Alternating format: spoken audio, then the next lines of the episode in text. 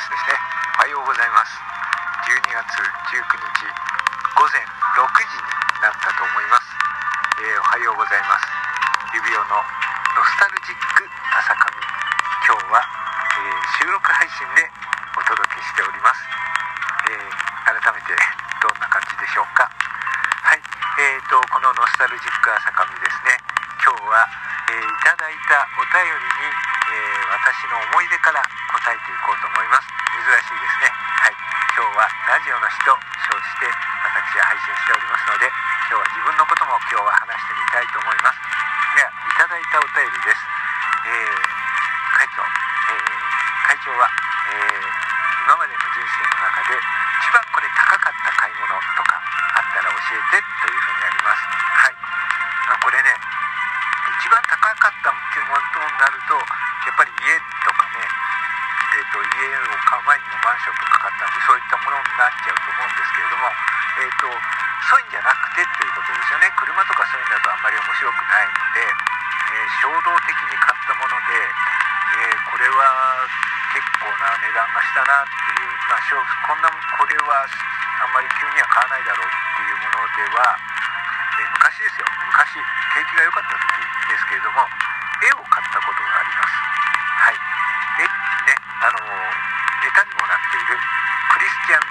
ン・リース・ラッセンの絵ですね。版画リトグリトグラフと言われています、えー、クリスチャン・ラッセンの C ビジョンというやつ、えーと、世界200枚の限定だったものをですね、えー、衝動的に、えー、あの時で85万円だったんですけどそれを、えー、衝動的に買ったことがあります。はい、え新宿の古典家なんかでですねリスチャン・ラッセンがで本人から直接買った思い出がありますね。だから買った買ったのでやっぱりあの握手してサインももらいましたよ。はい。でその時のラッセンの印象としてはですねあのハワイ在住の方であのサーフィンとかマリンスポーツも好きな方でまあね髪の毛の金髪で見たことある方もいるかと思うんですけれどまあまあまあかっこいい感じな方なんですけれどもあった印象としてはですねすごくね、えー、神経質そう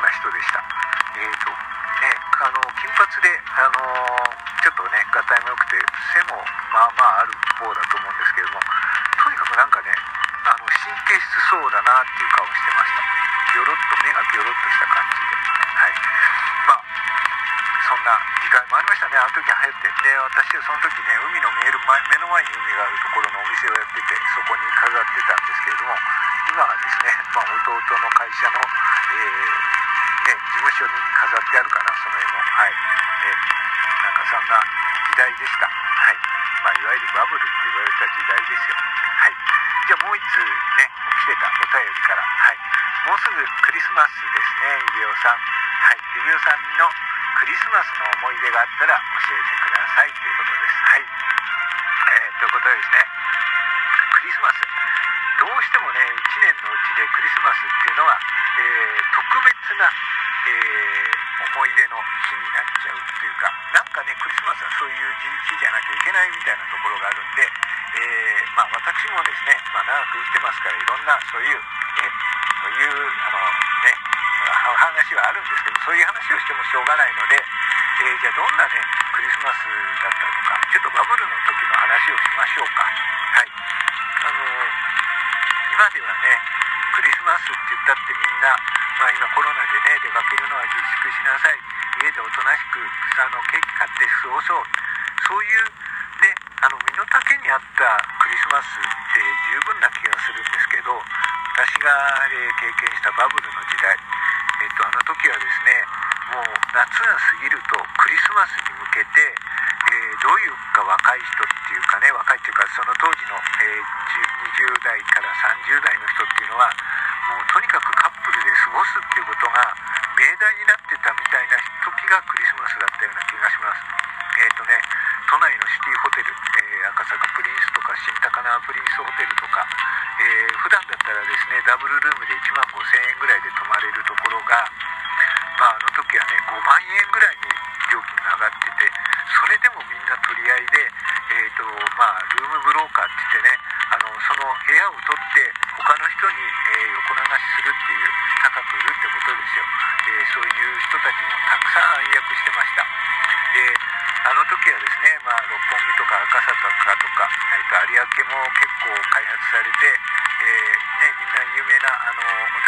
あったマハラジャとかベルファーレとかそういう踊るところもたくさんあってとにかくね女の人がちやほやされてましたよ。はい。あのね今じゃ聞かないとまあ聞いたことがあるかもしれませんけれども女性が強くなってアッシー君とかメッシー君で目的の目的別の男を作るっていう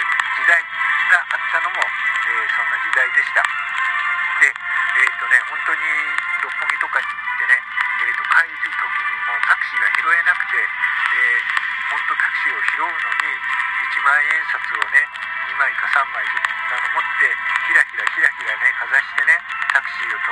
めると本当にそういう光景があった、えー、今考えてみればもう下品極まりないんですけどそんな風に浮かれてた時代をちょっと経験はしています。はい。でねその時にからなのかな。えっ、ー、と自慢する人っていうのが世の中日本は増えたなっていう気がします。お金の話をねからさまにするとか自慢をする人っていうのが増えたような気がします。でそこからなのかな？えっ、ー、と人と比べてどうかっていうことがすごく多くなってきちゃったような気がして。はい。まあねあのー、どうしてもねえーと、世の中っていうのは競争社会だったり、えーと、どうしてもランクがつけられたりそういうことが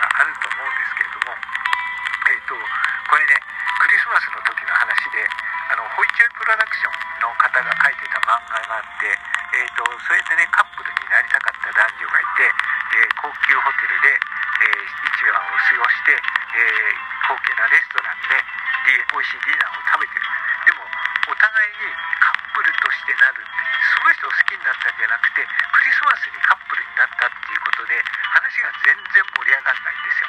でそれでね私たちどうなのかしらって言った時にいいんだよ。人から幸せそうに見えていればそれでいい。それがクリスマスなんだからっていうセリフがあって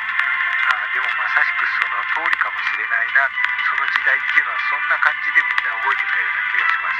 えっ、ー、とここに行っていればここで時間を過ごしていれば安心これを食べていれば安心つまり、えー、トレンドっていうものがね作られてそれに乗っかっていれば安心という変な、えー、みんな呪縛があった時期かもしれません。で今思うことは、えー、そういうことってねすごくくだらないことだと思います。あのね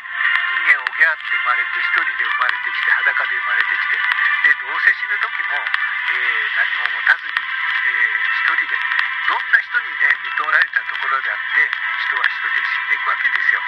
じゃあその間にね何も持たずに何も持たずに持っていけてじゃあこの何十年間、えー、どういう意味があったんだろうと思うとやっぱりそこに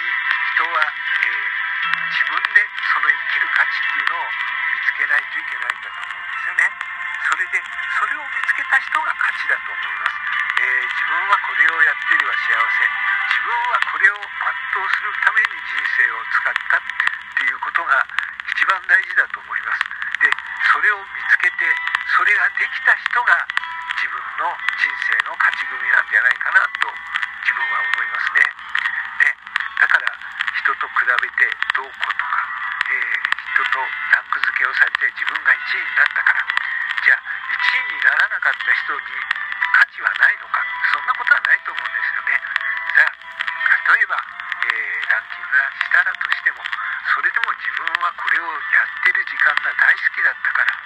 そう言える人の方がよっぽど幸せじゃないかなと思います。はい。今日は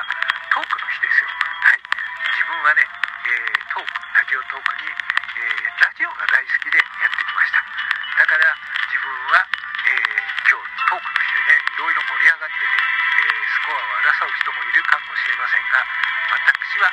そうではなくてここでえー、ラジオトークから、えー、トークの日だけということでねトークでラジオという言葉というものがどっか行っちゃったんで私はこのラジオという言葉をかみしめて今日は一日配信してみようと思います。ただのラジオ好きなおじさんです。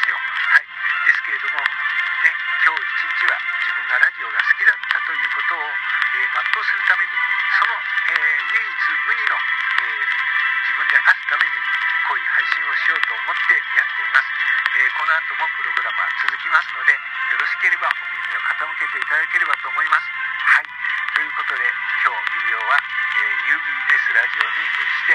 ラジオの日と、えー、題してやっていきますので、えよろしければお付き合いください。はい。そんなノスタルジックな話をしてみました、えただのラジオ好きのおじさんの配信です。はい。ということで今日も一日良い一日でありますように。それでは皆さんお聴きいただきましてありがとうございました。またお会いしましょう。それでは失礼いたします。指輪でした。